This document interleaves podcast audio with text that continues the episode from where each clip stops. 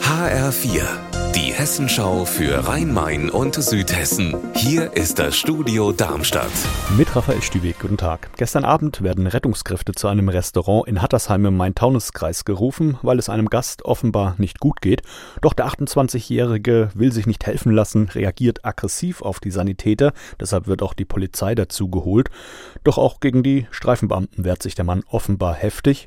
Und jetzt ist er tot. HR-Reporterin Heike Borowka, was weiß man bislang, was da passiert ist? Die Beamten haben Pfefferspray eingesetzt und da hat der 28-Jährige dann das Bewusstsein verloren. Die Rettungskräfte haben ihn reanimiert, aber er ist noch am Abend in einem Krankenhaus gestorben. So teilt es das Landeskriminalamt mit. Jetzt muss aufgeklärt werden, woran genau der Mann gestorben ist.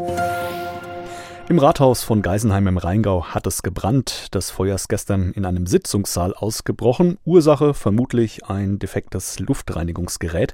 HR-Reporterin Birgitta Söhling, ist die Stadtverwaltung denn überhaupt noch arbeitsfähig? Ja, die Verwaltung ist arbeitsfähig, zum Teil aus dem Homeoffice, das hat mir der Bürgermeister gesagt. Es war ein Zimmerbrand, den die Feuerwehr schnell löschen konnte. Trotzdem sind 160.000 Euro Sachschaden entstanden. Die Magistratssitzungen finden jetzt in einem Nebengebäude statt. Viele Büros im Rathaus sind aber weiter benutzbar. Aus Passion zur Kunst. Darmstadt als Zentrum der Künste von der Romantik zur Moderne. So heißt ein neues Buch über die Neuerwerbungen der Kunstsammlung der Familie Sander.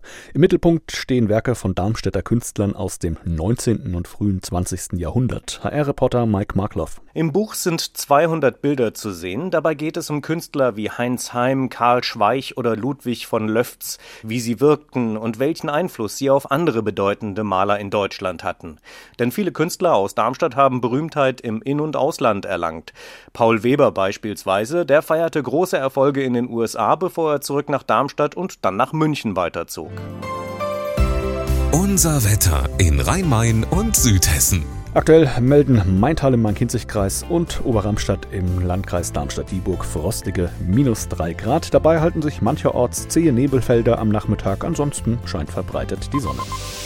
Auch morgen gibt es viel Sonnenschein, da wo der Nebel es zulässt, und es werden maximal plus 1 Grad erwartet. Ihr Wetter und alles, was bei Ihnen passiert, zuverlässig in der Hessenschau für Ihre Region und auf hessenschau.de.